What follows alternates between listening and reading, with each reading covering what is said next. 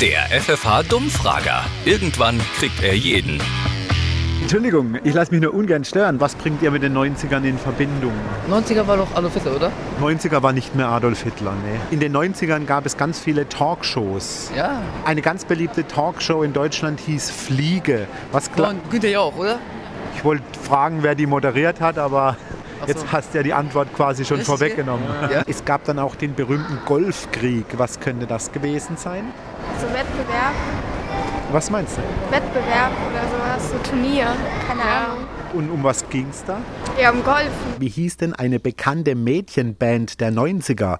Die Zement Girls, die Myrtle Girls oder die Spice Girls? Ich sag mal die Zementgirls. In den 90ern gab es auch Spartenprogramme wie zum Beispiel DSF.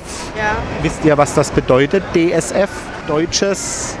See, Fernsehen, Nee, nicht ganz. Für was könnte das S stehen? deutsches Strom, Fernsehen, Nee. Sparfernsehen. Was wurde in den 90ern eingeführt? Der grüne Punkt, der Doppelpunkt oder der G-Punkt? G-Punkt. Der Dummfrager in der FFH Morning Show mit Daniel und Julia.